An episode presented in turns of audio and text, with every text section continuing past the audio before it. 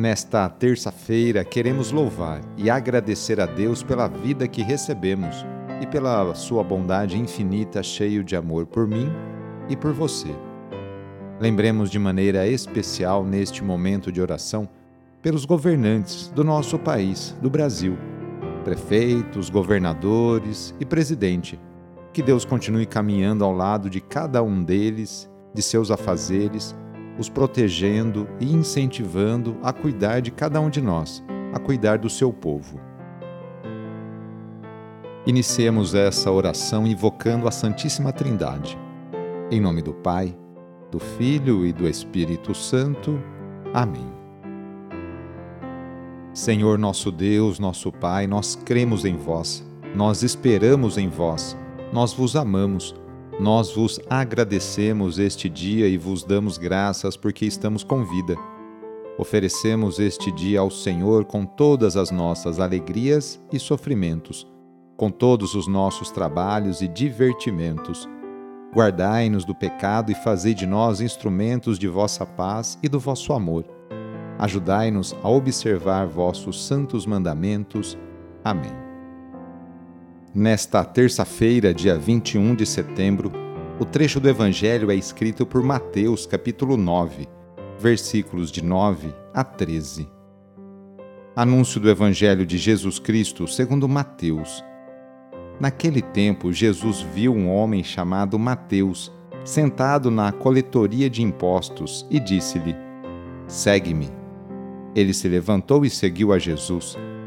Enquanto Jesus estava à mesa em casa de Mateus, vieram muitos cobradores de impostos e pecadores e sentaram-se à mesa com Jesus e seus discípulos. Alguns fariseus viram isso e perguntaram aos discípulos: Por que vosso mestre come com os cobradores de impostos e pecadores? Jesus ouviu a pergunta e respondeu: Aqueles que têm saúde não precisam de médico, mas sim os doentes.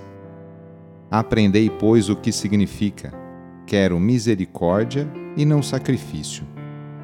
De fato, eu não vim para chamar os justos, mas os pecadores. Palavra da Salvação. Hoje a Igreja está em festa no mundo inteiro, comemorando o apóstolo São Mateus, Segundo a tradição evangélica, Mateus, ou também às vezes conhecido como Levi, era um cobrador de impostos e por isso não era bem visto pela sociedade, sendo considerado um pecador. Um dia depois de falar ao povo, Jesus passa por Mateus, olha com firmeza nos seus olhos e disse: Segue-me.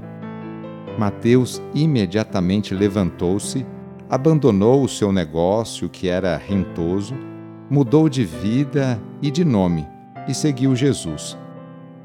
Daquele dia em diante, Mateus tornou-se um dos maiores seguidores e apóstolos de Cristo, acompanhando-o em todas as suas caminhadas e pregações pela Palestina. Mateus nasceu em Cafarnaum. Não se conhece a data do seu nascimento.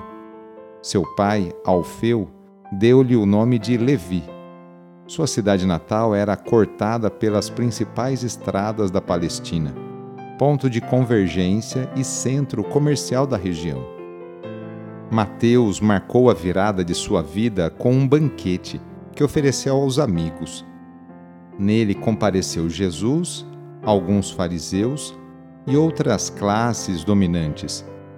Diziam sobre Jesus: como é que vosso mestre se senta à mesa com os pecadores? Tais críticas mereceram as famosas palavras de Jesus Cristo. Não são os saudáveis, mas sim os doentes que necessitam de médico. Não vim para chamar os justos, senão os pecadores. Diz São Clemente que Mateus era um santo de penitência e mortificação. Alimentava-se de ervas, frutas e raízes. Sofreu maus tratos e foi hostilizado na Arábia e na Pérsia. Teve os olhos arrancados e foi colocado na prisão, onde aguardaria sua execução. Na prisão onde estava acorrentado, recebe o milagre divino da restituição dos seus olhos e da sua libertação.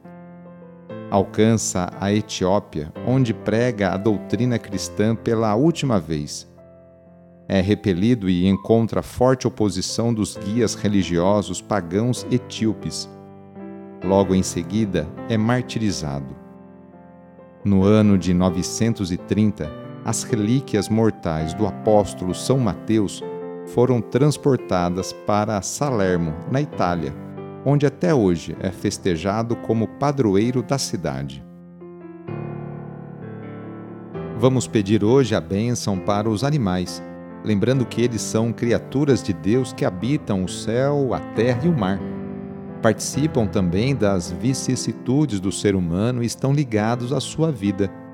O próprio Deus que expande os seus benefícios sobre todos os seres vivos não raro faz uso da ajuda dos animais e até mesmo da imagem deles para de alguma maneira significar os dons da salvação. Animais são salvos das águas do dilúvio na arca e depois do dilúvio são de certo modo associados à aliança feita com Noé. O Cordeiro Pascal recorda a imolação pascal e a libertação da escravidão do Egito. Um grande peixe salva Jonas Animais são associados à penitência do ser humano e, juntamente com todas as criaturas, participam da redenção de Cristo. Invocando, portanto, a bênção de Deus sobre os animais, louvemos o próprio Criador de todas as coisas. Demos graças a Ele por ter elevado o ser humano acima de todas as criaturas e peçamos também que nos ajude a reconhecer nossa dignidade de ser humano e a caminhar sempre em seu amor.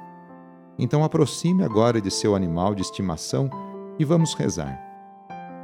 Ó Deus, Criador e doador de todos os bens, que tudo fizestes com sabedoria e destes ao ser humano, criado à vossa semelhança, o domínio sobre todos os animais.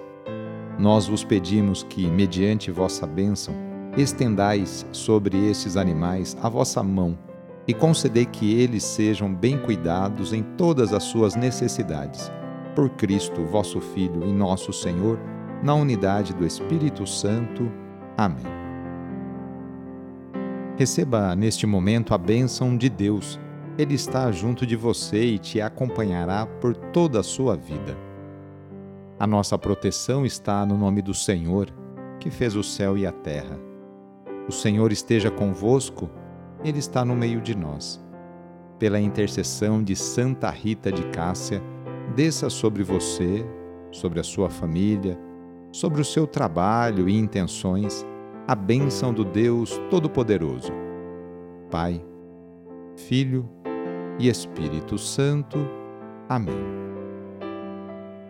Sou o padre Edmilson Moraes, salesiano de Dom Bosco e moro atualmente em Piracicaba, no estado de São Paulo. Que Deus continue abençoando você e sua família. Fique na paz do Senhor e em suas bênçãos, porque Ele sempre acompanhará você. Cuidado ao sair de casa. Cuide de sua higiene. Use a máscara e lave sempre suas mãos com água e sabão. Abraço e até mais.